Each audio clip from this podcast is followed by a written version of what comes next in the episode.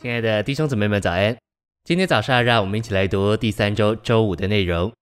今天的经节是《撒母耳记上》七章三到四节。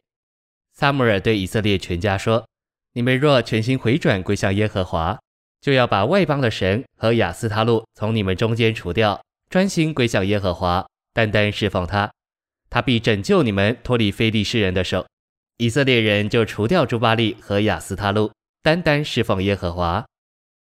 诚心喂养。扫罗被兴起做以色列王时，撒母耳达到了最高的地位，可以说在全宇宙中只有一位在他之上，而这一位乃是神。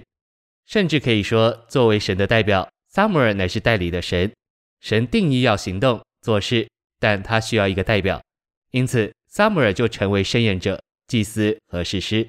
他是神的出口，也是神的行政。如此，他乃是在地上代理的神。撒母耳在地上与神是一。我们可以说，撒母耳是在地上代理的神。至少，我们可以说，撒母耳代表天上的神，在地上治理他的百姓。信息选读：撒母耳作为拿细耳人公职，绝对奉献给神，使神得以完成他的经纶。他是自愿者，顶替了任何正式形式的侍奉神者。拿细耳人的愿是由撒母耳的母亲发起，而由撒母耳完成的。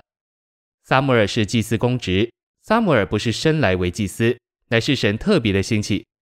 撒上二章三十五节指明撒母耳要成为忠信的祭司，代表神行动，甚至为着神在地上的行政设立并建立君王。大卫就是他所设立并实告的。撒母耳对于神的经纶以及仇敌为破坏神在地上的经纶所做的，有清楚的看见。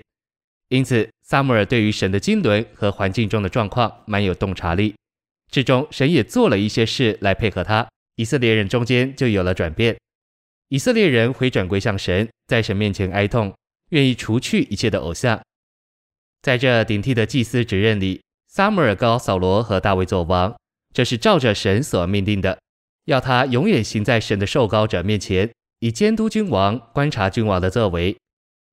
这指明撒母耳作为在地上代理的神，比君王更大。撒母尔之所以够资格到这样的程度，乃是因为神为着他的经纶，不是为着别的事物，多年来专特的成全他。当神的经纶在他子民中间得以实行时，他们就蒙福。这指明我们的幸福、我们的好处，完全连于神经纶的实行。我们不该在神的经纶之外寻求自己的好处。我愿意对你们，特别是对青年的圣徒说。我们不该期望为着自己亨通，我们在主恢复中的圣徒，应当期望主借着我们尽可能的做事，好完成他的经纶，这样我们就会蒙福。撒母耳不仅是祭司公职或侍奉，也是申言者。